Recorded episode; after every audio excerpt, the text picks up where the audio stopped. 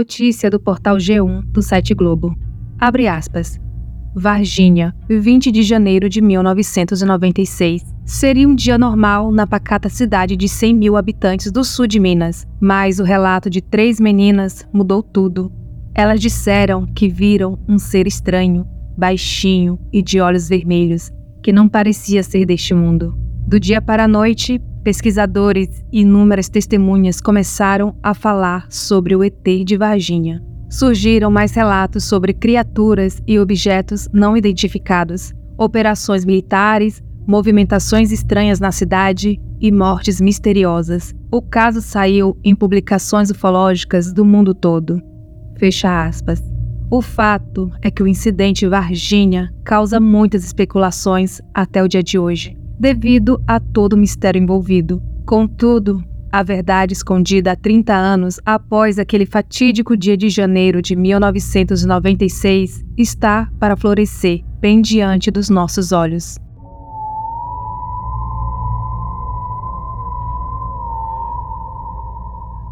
Conto Varginha Reencontro, Parte 1 Felipe levantou-se de sobressalto na madrugada. Os pelos do seu corpo se arrepiaram por completo, e aquele era o sinal da aproximação dos atalaias. Felipe só pegou sua mochila com poucas coisas e deixou para trás os jornais e papelões sobre os quais dormia na Praça da Fonte, em Varginha. Quando estava a uma distância segura, Felipe olhou para trás e viu que onde estava até pouco tempo estavam os dois homens estranhos de terno preto, invenções biomecânicas criadas por seres pleiadianos que nunca transmitiam qualquer expressão apesar da assustadora semelhança com um ser humano. Ambos eram mais altos que a média brasileira, brancos e loiros, de olhos azuis. Contudo, seus movimentos não eram naturais, não eram humanos. Felipe seguiu o seu caminho, tentando lembrar de algum beco ou viela no qual não tivesse se escondido nos últimos dias em Varginha.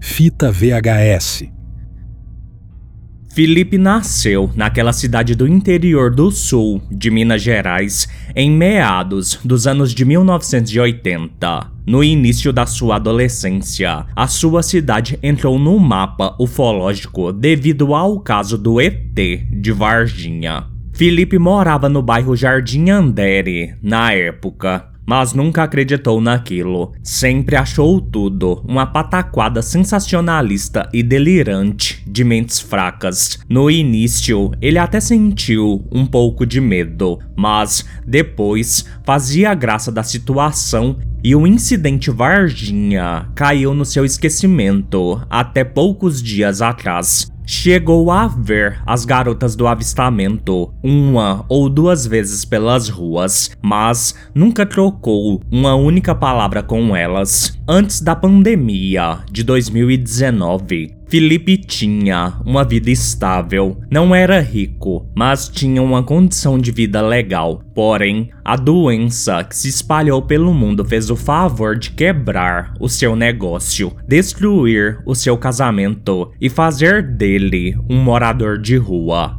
Desde então, ele vive de esmolas e da caridade de terceiros e do trabalho de catar reciclagem. Aquele estava sendo apenas mais um dia comum de outubro na vida de Felipe. Ele estava revirando algumas lixeiras no centro da cidade, atrás de materiais recicláveis para vender e com o dinheiro conseguir algo para comer. Enquanto revirava o lixo, ele achou um objeto retangular envolto numa sacola plástica resistente e lacrada com várias voltas de fita adesiva transparente. Felipe pensou que ali poderia ter algo de valor. Já tinha ouvido relatos de pessoas que acharam coisas extremamente valiosas no lixo alheio. Será que vamos ficar ricos?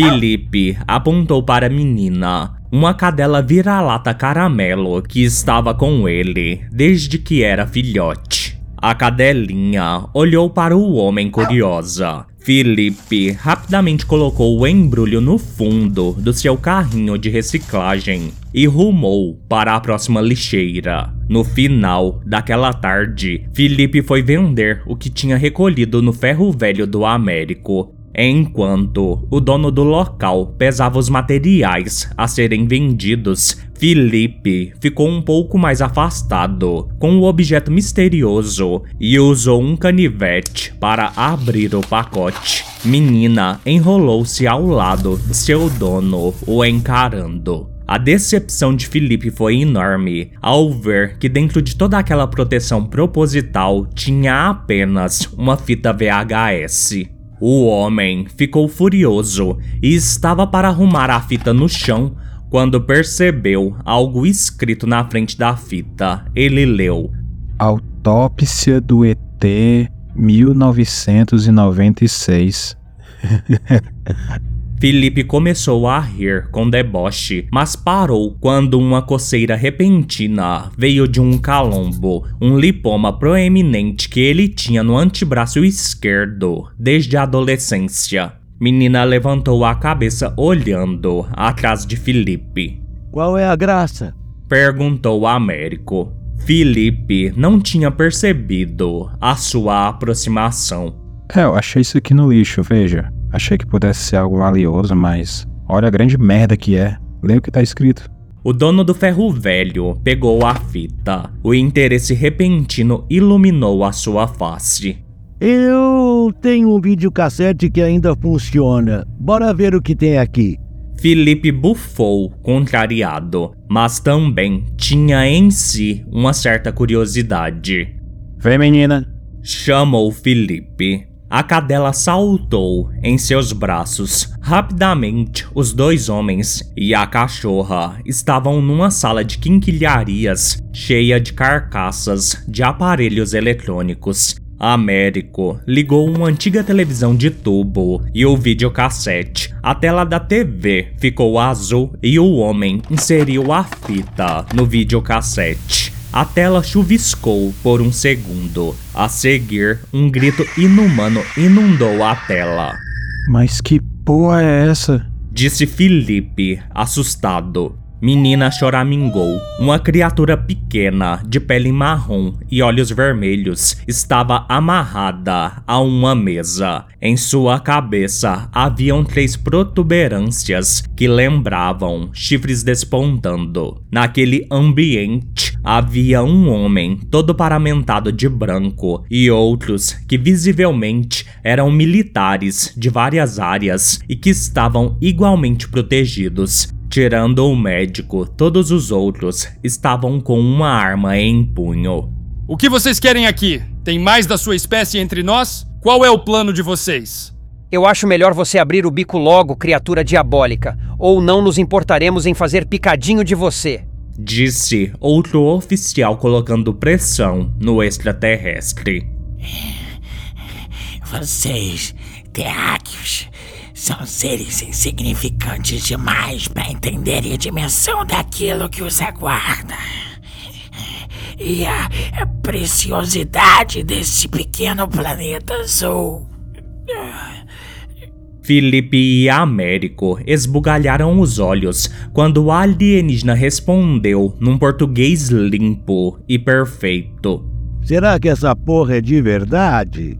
Eu nunca duvidei que algo realmente bizarro aconteceu nessa cidade anos atrás, mas isso. Apontou Américo para a TV. É o extremo do impensável. Felipe deu de ombros. Ele notou que o ET estava sendo torturado por informações. O seu pé esquerdo estava decepado. Dedos haviam sido arrancados de sua mão. A criatura sangrava. Porém, o seu sangue era como algo oleoso. Parecia uma espécie de graxa líquida, untosa ou resina. Aquilo devia exalar algum odor forte, pois muitos dos ali presentes tampavam o nariz com a mão livre. Nós não estamos brincando, demônio. Acredite, eu posso fazer da sua vida um inferno se você não cooperar. falou o médico, enfiando um bisturi no bíceps da criatura e o torcendo. O ET urrou novamente. Suas forças estavam se esvaindo. Felipe sentiu o calombo no seu antebraço coçar ainda mais. Menina ficou inquieta em seu colo. Seres inferiores. Eu, Alecramitran, o rei dos Murianos, dou a minha palavra que tudo virá luz em 30 anos ternos. Para vocês, isso é uma eternidade. Mas para nós, murianos, é como um piscar de olhos. A dor que me fornecem agora é um pequeno preço a se pagar pela causa maior do meu povo.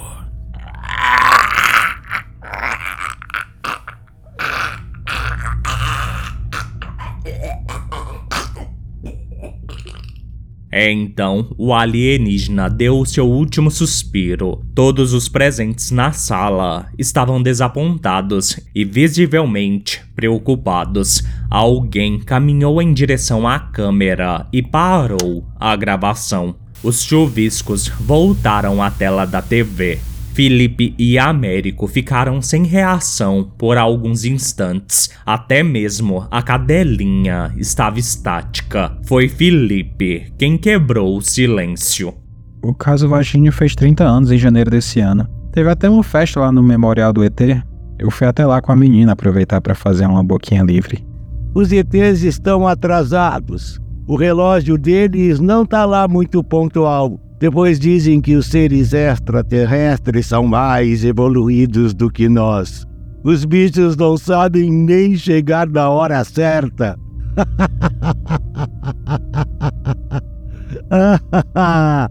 Falou Américo rindo, apontando para um calendário na parede em que quase todos os dias de outubro estavam riscados. Não dá pra acreditar em algo assim. Felipe indicou a TV com a cabeça. Isso deve ser algum filme amador de algum idiota fetichista. O filme quase lembra aquela face do- da autópsia do ET que passou no Fantástico. Américo ejetou a fita e a entregou a Felipe juntamente com o pagamento das coisas que ele havia trazido para vender. Felipe pegou tudo, apertou a mão de Américo em agradecimento e saiu para a noite. Ele colocou a fita dentro de sua mochila esfarrapada e a colocou dentro do carrinho juntamente com menina. Ele não entendia o porquê ainda estava com aquilo. Um vento frio varreu a cidade. Aquela seria uma noite fria em Varginha. Felipe olhou para as estrelas distantes e pensou: E se essa merda for verdade? Foi quando seu estômago roncou e Felipe foi caçar algo para ele e menina comerem antes de achar um lugar para passarem a noite. Por sorte, Felipe achou uma vaga na casa abrigo aquela noite. Antes de entrar, arrumou a cama de menina dentro do carrinho pois nos quartos do abrigo não eram permitidos animais. Apesar de tudo, o homem dormiu como uma pedra, sendo essa a sua última noite de paz.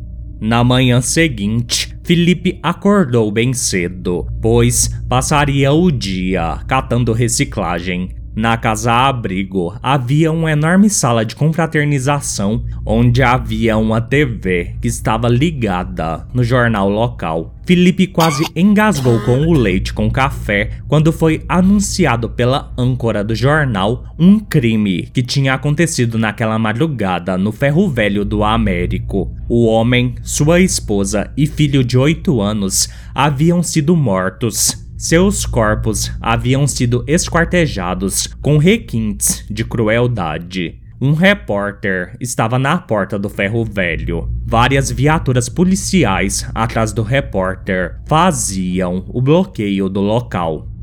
Alguma pista do possível suspeito ou suspeitos, delegado? Qual seria a motivação de um crime tão hediondo em Varginha? questionou o repórter ao delegado designado para o caso.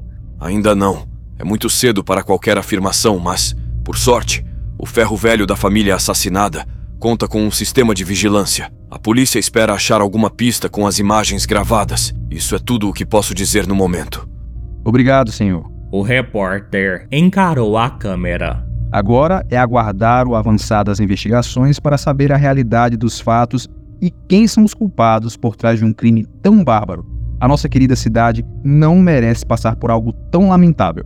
É isso, Patrícia. Fique conosco, pois a qualquer momento voltaremos com o link ao vivo. Anunciou a apresentadora. Felipe colocou o pão intocado no bolso para dá-lo à menina, uma vez que havia perdido a fome. Deixou sobre a mesa o copo de café com leite e saiu atordoado da casa-abrigo. A porra do seu antebraço tinha voltado a coçar. Felipe não conseguia dizer como, mas sentia que aquilo tinha alguma coisa a ver com a fita achada no dia anterior. O homem observou as ruas de Varginha tão conhecidas, mas que de repente pareciam absurdamente diferentes. O estômago de Felipe pesava como uma âncora em sua barriga. Balançou a cabeça tentando se livrar de pensamentos intrusivos pegou o pão em seu bolso e o entregou para a menina, que o abocanhou. Vai trabalhar, Felipe, que você ganha mais, isso é tudo besteira. Falou em voz alta, batendo as palmas das mãos nas bochechas.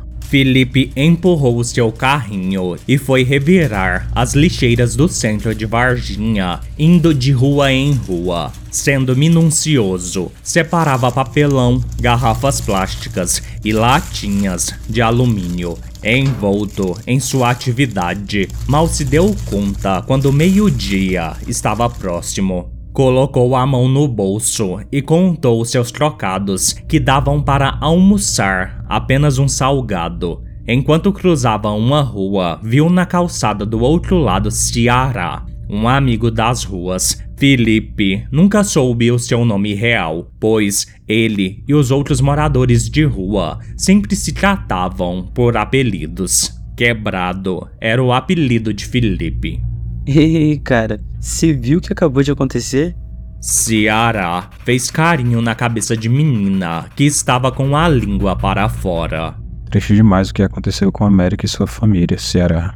Não, quebrado, não é isso. Atacaram a casa-abrigo e incendiaram todo lugar. Dito tava lá, diz que dois homens alto, branco e loiro foram até o abrigo. Eles pareciam agentes policiais. O dito diz que os homens eram esquisitos e que eles pareciam robô. E o pior, eles estão caçando alguém com a sua descrição. Felipe engoliu um nó que havia se formado em sua garganta. Estranhamente, ele não se surpreendeu. A situação, apesar de irreal, parecia esperada. Felipe não disse nada a Ciara e apenas seguiu se afastando do centro de Varginha. Instintivamente, decidiu ir para a região rural da cidade. Felipe passou a se esconder em regiões de matas e debaixo de pontes nunca ficando mais que algumas horas. Permanecia somente o necessário para o seu descanso. Havia escondido seu carrinho, estava apenas com sua mochila surrada e com a companhia de menina. A fita estava na mochila. Ele pensou em jogá-la fora, mas algo inconsciente o impedia de fazer isso. Naquela noite, Felipe estava numa pequena mata, onde improvisou um abrigo numa árvore caída. Já havia passado noites ali antes, quando entrou em conflito com alguns outros conhecidos da rua por locais onde atuaria como flanelinha. Depois de ser jurado de morte, ficou escondido por dias nesses locais ermos e não quis mais saber de olhar carros. Foi menina quem manteve a sua sanidade nesses dias de isolamento. Felipe não se atreveu a acender uma fogueira. Deixou uma barra de ferro que achou no caminho e alguns pedaços de pau próximos, caso precisasse. O homem segurou o sono o máximo que pôde. Ele usava um velho relógio digital preto no braço. Deitado sobre algumas folhas secas, ele acendeu a luz do relógio e era 1h33. Menina dormia tranquila ao seu lado. Seus olhos, que já estavam pesados, pareceram feitos de chumbo. Não percebeu quando caiu no sono. Felipe, ainda sonolento, acordou com os rosnados baixos de menina. A seguir, escutou um barulho distante. Dormir nas ruas havia lhe rendido a capacidade de dormir e ainda assim estar atento ao seu redor. Automaticamente segurou a barra de ferro, que, devido a um corte errado, possuía uma ponta que fazia dela uma espécie de estaca resistente. Felipe observou a mata silenciosa. Não havia nenhum outro som a não ser os passos de algo. Um animal quadrúpede, provavelmente. Aqui, menina. Ele falou baixinho.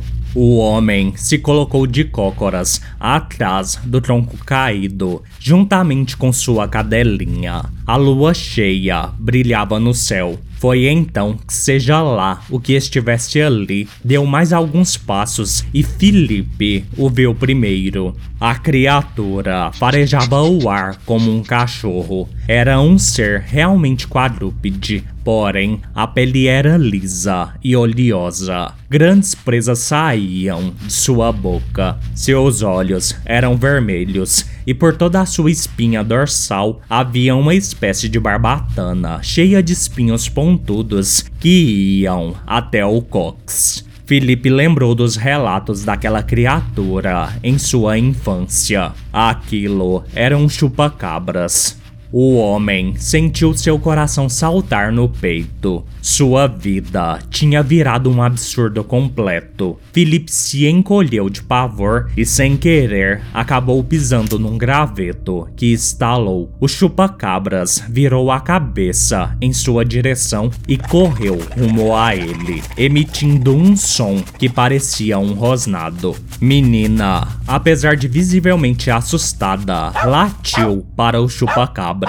Felipe, cheio de terror, viu a sua cadelinha saltar o tronco da árvore e correr em direção àquele ser diabólico. O homem não teve qualquer reação. Ele viu menina saltar rumo ao chupacabra, que deu uma patada com suas garras na barriga da cadela. Menina caiu no chão da mata, urrando de dor. Imediatamente, o chupacabra voltou a ir na direção de Felipe, que acabou escorregando nas folhas soltas e caiu de costas no chão. A criatura saltou sobre o tronco da árvore. Num reflexo rápido, Felipe empunhou a estaca de ferro ferro que atravessou o meio do chupacabra. A criatura se debateu e balançou as patas, arranhando Felipe nos braços e no peito. Porém, logo o bicho parou de se mexer. Ele não conhecia nada de anatomia alienígena, mas acreditava que atingiu um órgão vital da criatura. Felipe correu até menina. A cadelinha agonizava, pois sua barriga estava dilacerada. Suas vísceras caíam para fora do abdômen. Com cuidado, Felipe a pegou em seus braços como se pegasse uma filha e chorando falou: Me desculpe, menina. Me desculpe, garoto. O homem ficou ao lado de menina até ela dar o seu último suspiro. Completamente sozinho na escuridão, ele chorou como um menino, pois nos últimos anos, menina tinha sido seu amor mais verdadeiro e a única criatura viva que o amou incondicionalmente. Da forma que pôde, Felipe enterrou menina. Depois, apesar de completamente abalado, tratou de limpar o sangue do chupacabra, que parecia um óleo em sua pele. Os cortes abertos em seus braços e peito ardiam. Ele lembrava das histórias sobre o militar Marco Elixerese e não queria morrer por uma infecção extraterrestre. Apesar de toda a dor, ele ainda queria viver. Contudo, ali no meio do nada, não havia o que fazer. retirou a barra de ferro do chupacabra e saiu da mata, deixando seu coração enterrado ali.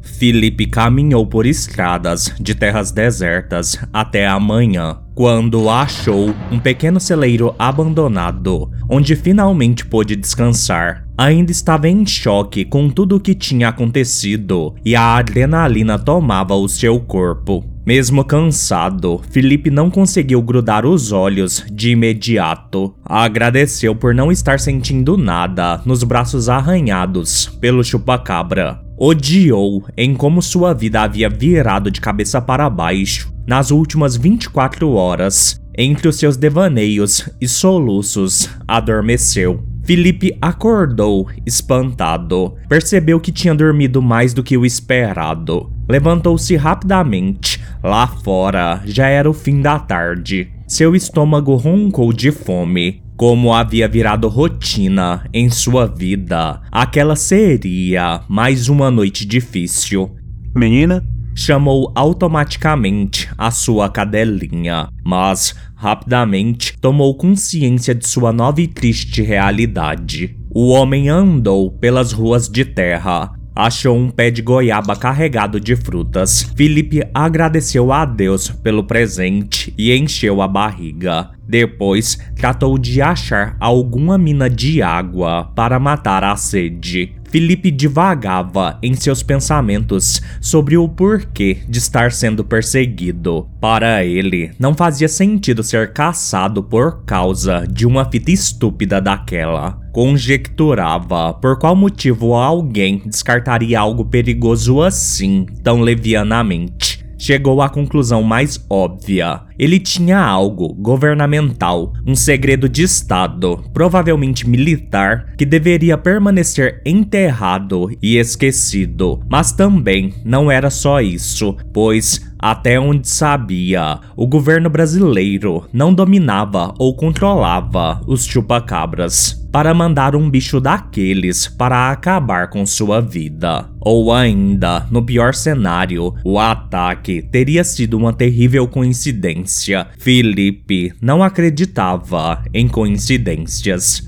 Ele andou por horas a fio, mas ainda estava dentro do município de Varginha, porém numa área ainda mais isolada. Olhou o relógio e ainda eram 23 horas. Devido à pouca ingestão de comida e água, sentia-se cansado. Procurou um lugar que pudesse se abrigar e achou uma ponte de madeira sobre um riacho. Não se atreveria a usar fogo. Achou uma reentrância perto de uma coluna de concreto e se aconchegou ali da melhor forma que podia. Seus olhos rapidamente pesaram e o homem cochilou.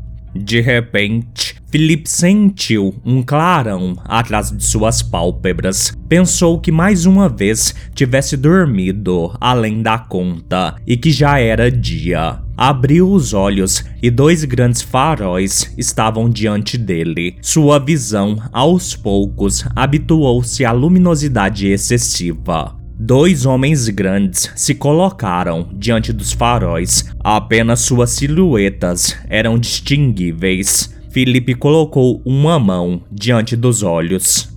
Por favor, por favor, não me machuquem. Implorou. Um dos homens segurou Felipe pelo braço e o fez ficar de pé. Só então Felipe notou que as luzes não eram faróis, mas sim dois orbes de luz do tamanho de uma moto. Os orbes diminuíram sua luminescência com um aceno discreto de um dos homens e adquiriram um tom esverdeado sereno. Felipe sentiu os pelos do seu corpo se arrepiarem. Machucá-lo não está escrito nos nossos programas, humano. Protegê-lo, sim, restringi-lo, apenas se extremamente necessário. Não somos animais como alguns de sua espécie. Disse o grande homem alto e loiro da direita. Felipe notou a estranheza na voz do homem, que era modulada como um robô. Descobriria rapidamente que ambos falavam daquele jeito bizarro e assustador. Percebeu ainda em como os homens não pareciam humanos. Seus movimentos eram lentos, travados. quase como se tivessem em câmera lenta, além de não esboçarem qualquer reação. O que vocês querem de mim? É a fita? O mesmo homem de antes foi quem respondeu. Não estamos aqui pela fita. Quem são vocês?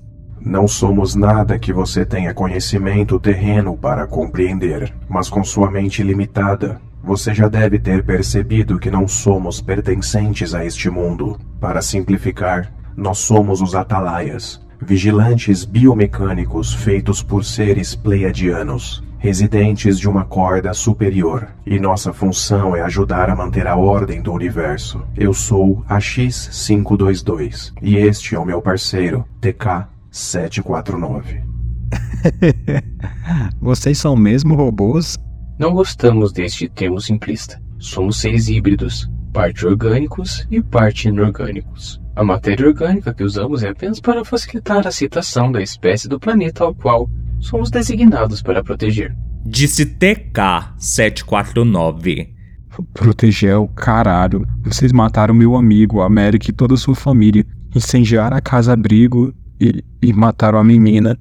A voz de Felipe ficou embargada. Felipe não percebeu que estava chorando até as suas lágrimas caírem. A X522 foi quem respondeu. Essas ações das quais nos acusa não são atos nossos. Foram eles, os outros, os Murianos, que fizeram isso. Quem são esses Murianos? Os mesmos que estiveram aqui no passado? O mesmo do vídeo da autópsia que eu achei? Philip sentia que sua cabeça iria explodir.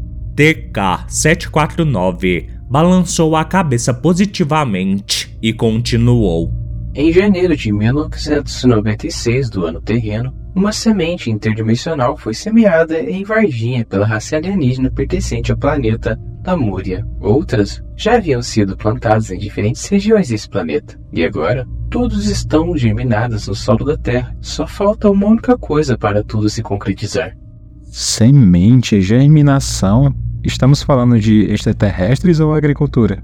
Não faz diferença se os Murianos querem transformar este planeta na colheita deles. Vocês só podem estar de zoação. O que vocês, Atalaia do Contínuo Universo, estavam fazendo esse tempo todo que não fizeram nada? Os vigilantes ficaram em silêncio por um instante. A X522 respondeu. Não tínhamos permissão dos Pleiadianos para agirmos até perto da ignição da floração. Felipe estava visivelmente frustrado.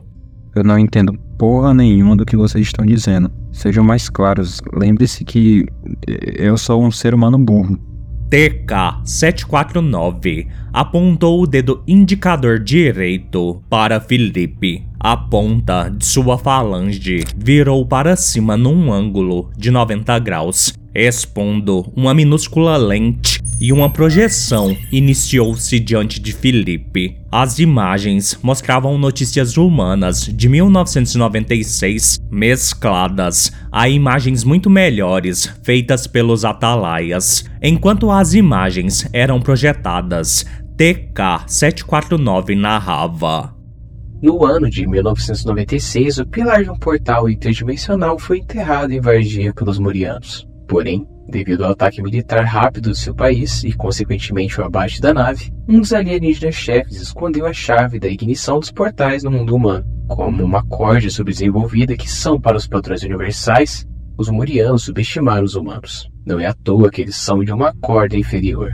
Diante da derrota, eles ficaram quietos até o tempo da maturação da semente, ocorrida em janeiro deste ano. Nós, Atalaias, estamos em batalha desde então, e o plano da tomada deste planeta tem sido frustrado nos últimos nove meses. Porém, os Murianos são como baratas, insistentes e muitos. Felipe começou a andar de um lado para o outro. E o que são essas cordas que vocês mencionam o tempo todo?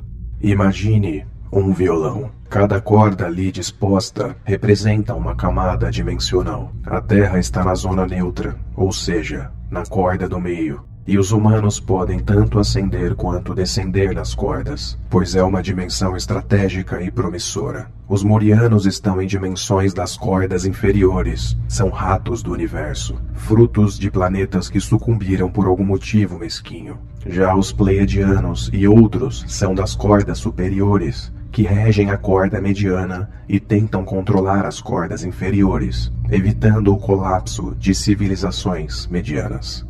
Outro assunto fritava na cabeça do homem. Isso de cordas dimensionais é, é demais para mim. E a propósito, onde está a chave? Ambos os guardiões olharam para Felipe. Dentro de você. Disse AX522. Mas isso não é possível. Eu nunca sequer nem gostei desse papo de ufologia, nunca busquei essas merdas. Não saber não significa que não exista, humano. E o contato pode simplesmente ser apagado de uma mente frágil como a dos terrenos. Pela primeira vez, a voz de Ashes 522 pareceu modular de forma um pouco mais rude. TK749 completou. Na madrugada daquela noite de janeiro de 1996, enquanto você dormia, o alienígena-chefe da expedição do plantio entrou no seu quarto e implantou a chave no seu corpo. Só falta vocês me dizerem que a chave tá enfiada no meu cu. Não, não, não responda, foi só um, pensamento retórico. Mas por que só agora vocês e eles vieram atrás de mim? Pois só quando a semente do portal entrou no seu processo final de germinação foi que a chave começou a ressoar, mas o sinal ainda era fraco demais. Porém, quando você viu a fita, a voz de Alecramitran ativou a chave de vez, emitindo assim um sinal capaz de te rastrear. Antes, ninguém fazia ideia de que a chave estava em você. Agora, qualquer ser com uma tecnologia minimamente avançada pode lhe rastrear. Merda, merda, merda. Sua vida está em real perigo. Jura, Alecrim Dourado? Felipe puxava os seus cabelos de ansiedade. Sem perceber, ele afastou-se de AX522 e TK749. Os atalaias igualmente andaram na direção do homem. Porra, fiquem aí, me dê um tempo sozinho. Depois de me disserem que a vida acabou, um, um pouco de espaço é o mínimo que vocês podem me dar.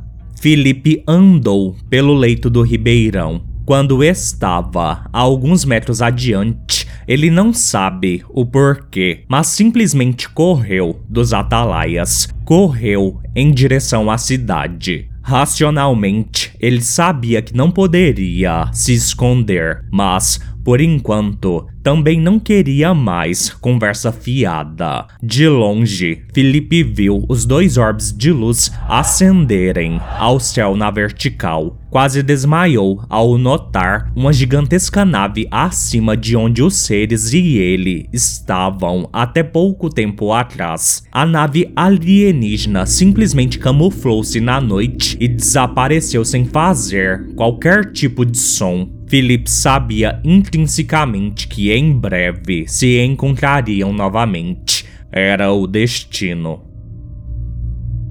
Reencontro, parte 2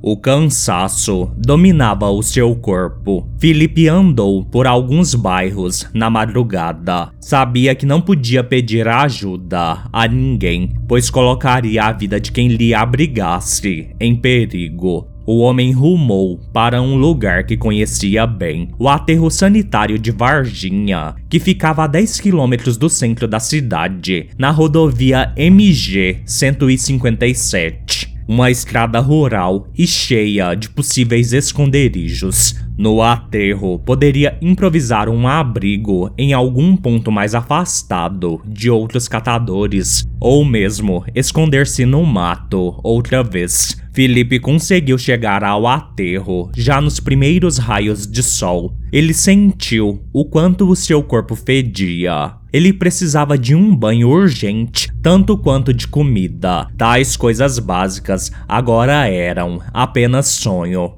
Felipe foi para a parte mais afastada do aterro. Não haviam pessoas ali naquela hora prematura. Os despejos das coletas só começariam mais tarde. Felipe chegou aos fundos do aterro, perto de uma mata que cercava o lugar, e ali havia uma espécie de cabana rústica improvisada com galhos e plástico. Havia uma esteira de madeira no chão e ali Felipe ficou. Conseguiu cochilar por algum tempo, mas não teve um sono tranquilo. Foi um daqueles sonos superficiais, cheios de pensamentos agitados. Desde que os atalaias lhe revelaram a verdade, Felipe se deu conta de que o calombo que sempre teve no antebraço esquerdo era a chave dos Morianos. Aquilo nunca tinha doído, parecia uma massa dura. Quando ainda era um homem de negócios, ele chegou a ir a um médico que disse que aquele nódulo era apenas um lipoma benigno e sequer havia necessidade de extração. Era bizarro pensar que a chave para a destruição da humanidade estava literalmente enterrada em sua carne.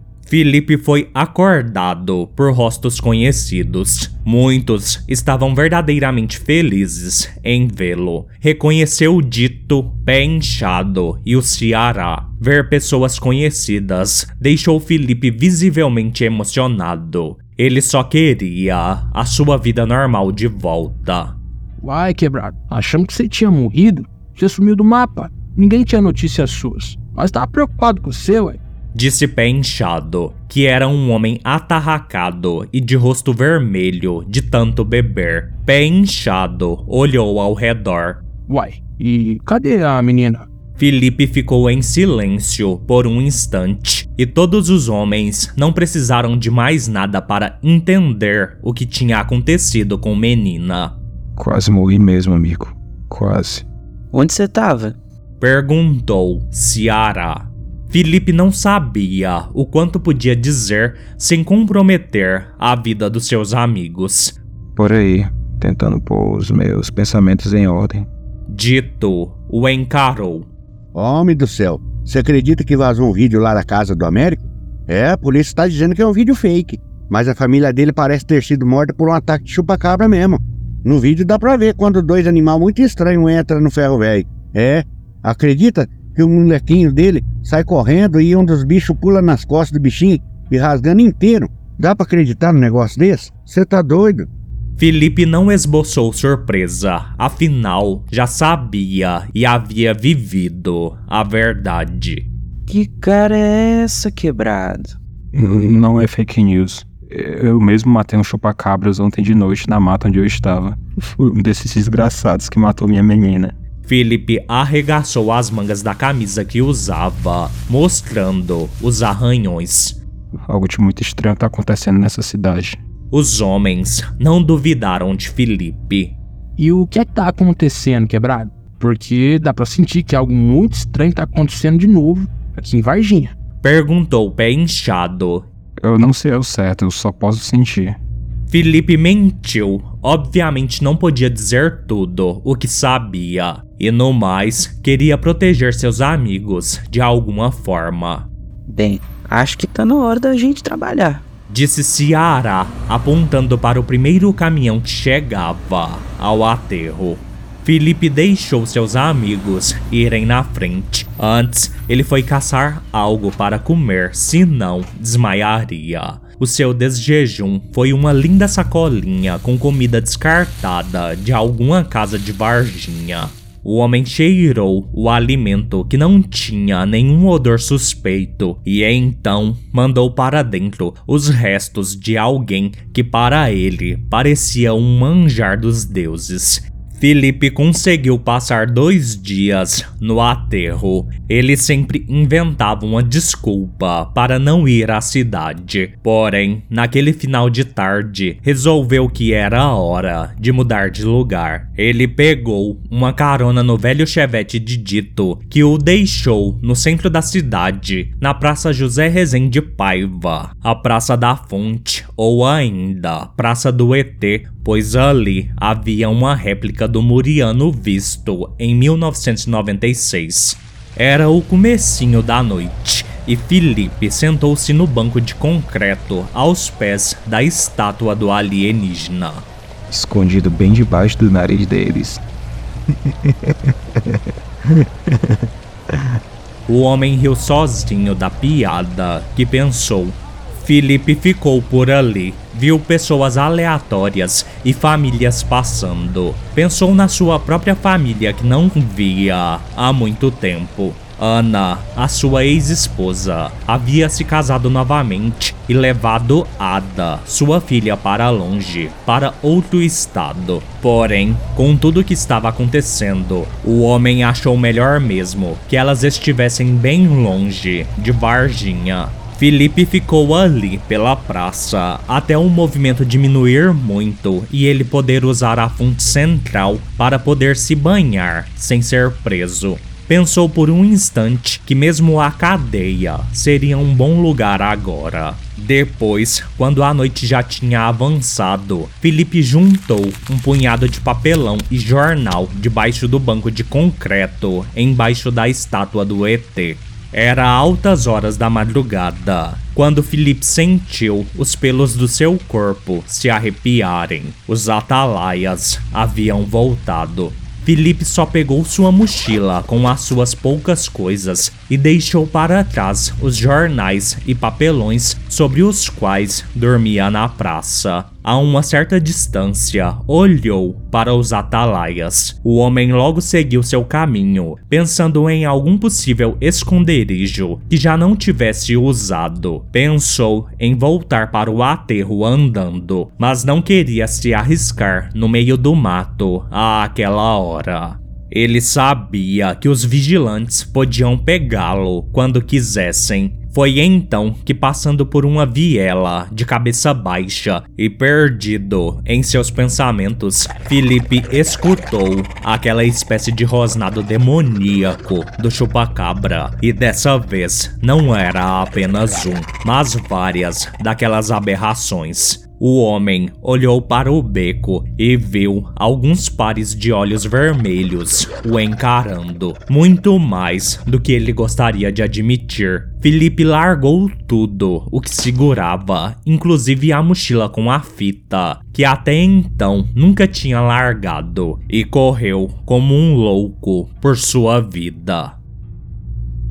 Abertura os chupacabras avançaram na direção de Felipe. Àquela hora tardia, as ruas de Varginha estavam quase que completamente vazias. O homem correu pelas ruas desertas. As criaturas se aproximavam dele com aquele barulho estranho. Felipe sabia que os seres estavam brincando com ele, pois, se quisessem mesmo, rapidamente o capturariam. Não tinha como um ser humano correr mais que um chupacabra. Era óbvio que estavam zombando da presa. Felipe logo sentiu o efeito da exaustão e da pouca comida ingerida nos dias anteriores. Suas pernas formigaram, seus joelhos doíam. Por um instante, toda sua visão escureceu. Assustado, o homem olhava para trás constantemente. Numa dessas vezes, ele não percebeu uma árvore no canteiro central da rua e deu de cara com o tronco, e então tudo escureceu de vez. Estava acabado.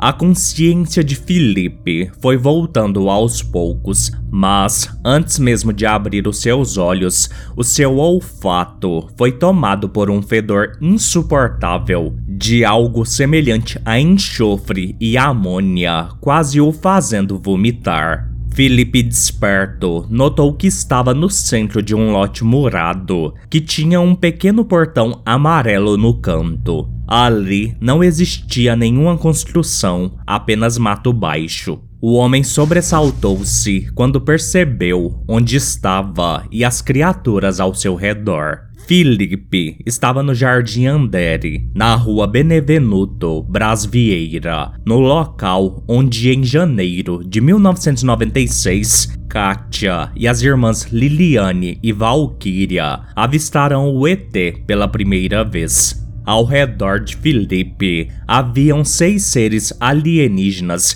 iguais aos relatados naquele dia. Mais afastados dos ETs haviam inúmeros chupacabras formando uma contenção, e acima, no céu, pairava uma gigantesca nave espacial silenciosa que emitia algumas luzes. Por favor, não me machuquem. Felipe estava cansado, dolorido e farto de toda aquela situação. Queria acreditar que se entregasse a chave, poderia ter a sua vida pacata de volta. Au, mano, não iremos te machucar. Disse uma das alienígenas que tinha algumas características que poderiam ser consideradas de uma fêmea. A criatura não usava roupas, mas havia uma coroa retorcida de um material escuro como piche sobre sua cabeça. Felipe notou como os outros cinco seres se curvaram enquanto a Moriana falou. Ela era a líder. Felipe sentiu o seu antebraço esquerdo latejar. A rainha alienígena continuou. Eu sou Aliera Bactran atual rainha regente do planeta Lamúria, filha do rei Alecrantra, que plantou a semente interdimensional neste solo, logo depois de ter plantado a chave em você, humano, o meu senhor. Construiu um futuro para minha raça e em seguida foi capturado pelo seu povo e covardemente torturado. Felipe olhou confuso para a criatura. E não deveríamos proteger o nosso planeta de invasores oportunistas? A Liara Bactran se aproximou dele. E quais as chances os humanos teriam? Somos milhares. A rendição sempre foi o melhor caminho para um perdedor que não tem a menor chance. A seguir, a criatura colocou a sua mão de três dedos sobre o antebraço de Felipe. Uma luz irradiou de dentro da pele do homem. Um calor estranho envolveu toda a sua carne. Por favor, não me mate. Eu, eu não quero morrer. Eu juro que eu vou colaborar. Em seguida, Felipe olhou para os céus e gritou: Atalaias, TK-749, AX-522, cadê vocês? Eu preciso de ajuda. Todos os morianos presentes deram uma espécie de riso baixo. A líder estalou a língua e dois dos chupacabras vieram do fundo do terreno. Cada um deles carregava em suas bocas a cabeça decepada de um dos guardiões. Nós não estamos brincando em serviço, afirmou a Liara Bactran. Não, não, não, não, por favor, implorou o homem. Muito nos foi tirado. Já não há mais espaço para erros infantis. Oh, mano, ninguém pode te ajudar, Felipe. Nós somos os seus deuses a partir de agora. E vamos começar, pois já adiamos demais a colheita neste planeta. Lágrimas desciam pelo rosto de Felipe. A morte se aproximava. Você ainda não entendeu, humano? Disse Aliara Bactran, se agachando diante de Felipe e tocando o seu rosto. O homem ignorou que ela estivesse lendo os seus pensamentos. Nossa tecnologia é híbrida. Tanto o portal quanto a chave necessitam de partes orgânicas e inorgânicas. Se tudo tivesse ocorrido como planejado, a chave estaria em mim nesse momento. Não existe honra maior entre a nossa espécie em ser o portador da chave. Mas você, Felipe, vai servir. Pois uma vez fundida, a chave se torna indissociável do seu hospedeiro. Felipe levou um segundo para processar que ele não morreria, mas que seria usado para destruir o seu próprio povo. Aliara Bactran fez um gesto quase imperceptível e outros dois murianos seguraram Felipe pelos braços, mas o mantendo ajoelhado, afinal ele era um homem alto. A rainha, a seguir, olhou para a nave e recitou uma espécie de mantra em sua língua nativa. Um feixe de luz desceu da nave, atingindo o meio do lote em impulsos. Imediatamente, a terra começou a tremer. Felipe igualmente começou a gritar, pois algo se movia dentro do seu antebraço freneticamente. Era como se tentáculos deslizassem dentro dele. Então, sua pele foi tensionada por aquelas coisas e o seu antebraço se rasgou. A dor durou apenas um segundo. Felipe entendeu que a chave cuidaria dele. Quatro tentáculos balançavam-se no ar, banhados em seu sangue. Felipe não acreditava no que estava vendo. Onde a luz vinda da nave tocava, a terra começou a se abrir. Algo subia das profundezas. Logo, uma espécie de raiz surgiu, entrelaçando-se a mais raízes formando uma espécie de retângulo com quatro buracos circulares. Os olhos vermelhos dos Morianos irradiavam plena felicidade. O ET segurava o antebraço de Felipe, onde estava a chave, o puxou em direção à semente interdimensional. Ele relutou e, apesar de ser maior, estava debilitado. Sem muita resistência, o seu antebraço foi colocado sobre a conexão da semente.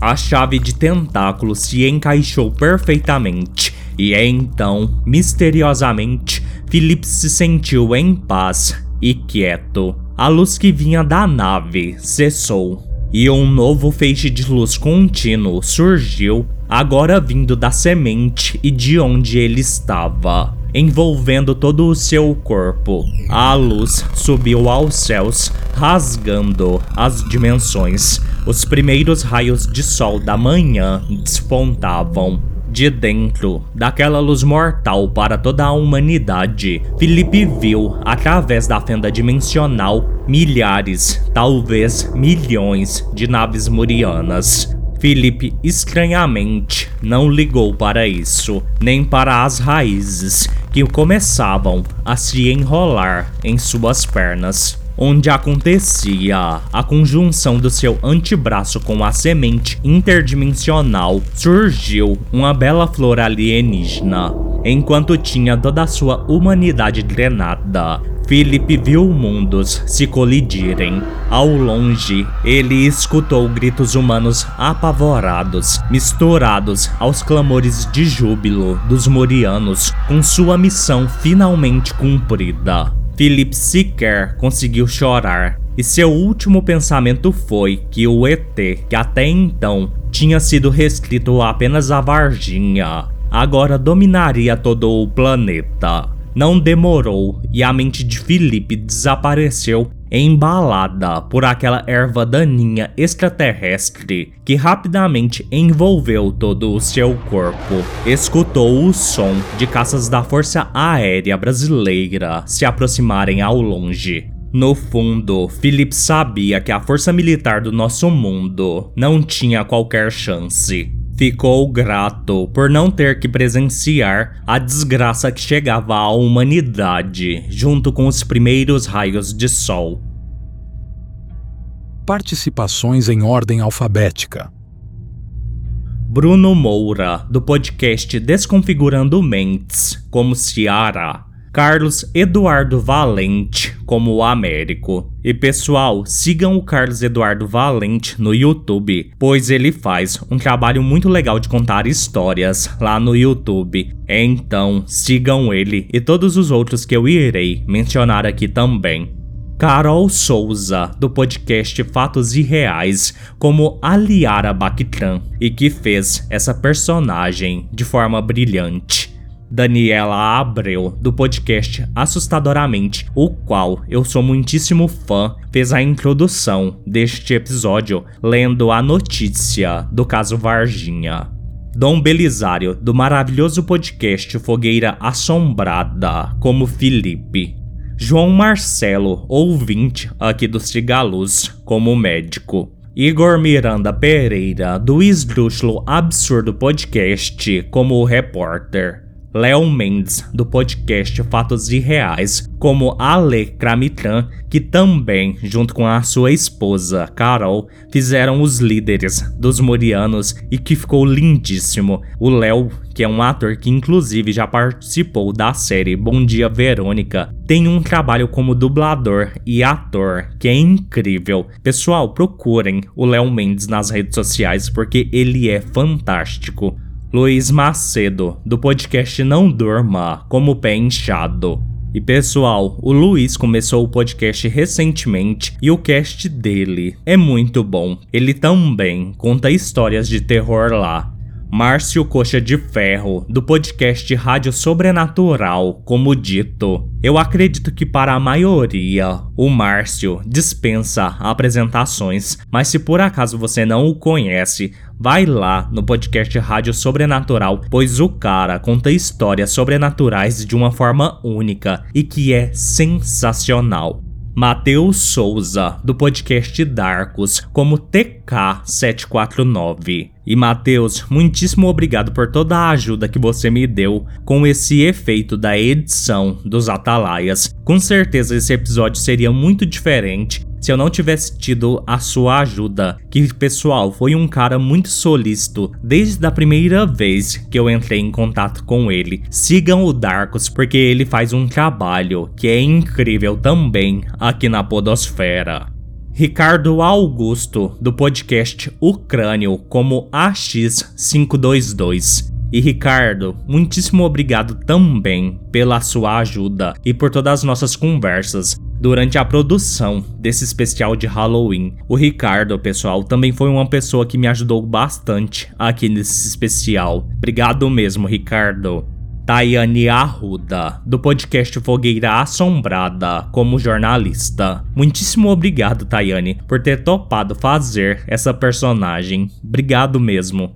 E mais uma vez, a vitrine deste episódio foi feita pelo meu amigo Rodrigo Thanos que de verdade, cara, a arte do episódio Varginha é a minha favorita agora, de todos os tempos. Ele fez esse pôster que saiu muito, mas muito além do que eu imaginei. O talento do cara é foda pra caralho. Sigam o Rodrigo Thanos nas redes sociais e eu estarei deixando o link de toda essa galera aqui na descrição deste episódio para vocês darem força para todo esse pessoal que batalha aí diariamente para levar conteúdo a nós. E a cada um de vocês, muitíssimo obrigado por terem feito este episódio do Cigalos. Os personagens Militar 1, Militar 2, o repórter e o delegado foram feitos através de inteligência artificial. Conto escrito por Tiago Lucarini. Produção Tiago Lucarini. Um agradecimento aqui também aos apoiadores do Cigaluz, ao Gabriel Ariza e a Mariana Caiane. Muitíssimo obrigado. Essa ajuda que vocês dão aqui para o podcast faz com que episódios assim sejam possíveis.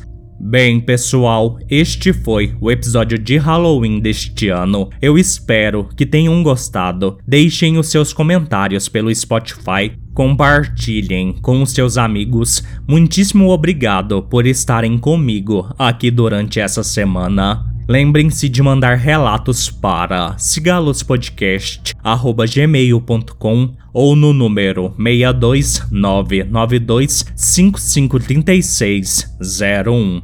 No mais, fiquem todos bem e sigam a luz.